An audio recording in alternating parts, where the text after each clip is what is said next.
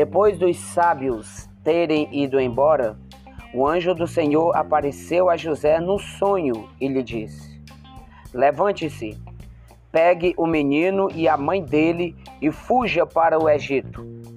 Fique lá até eu lhe dizer que você pode voltar. Faça isso, pois Herodes vai procurar o menino para matá-lo. José se levantou, pegou o menino e sua mãe e partiu para o Egito durante a noite. Eles ficaram no Egito até a morte de Herodes.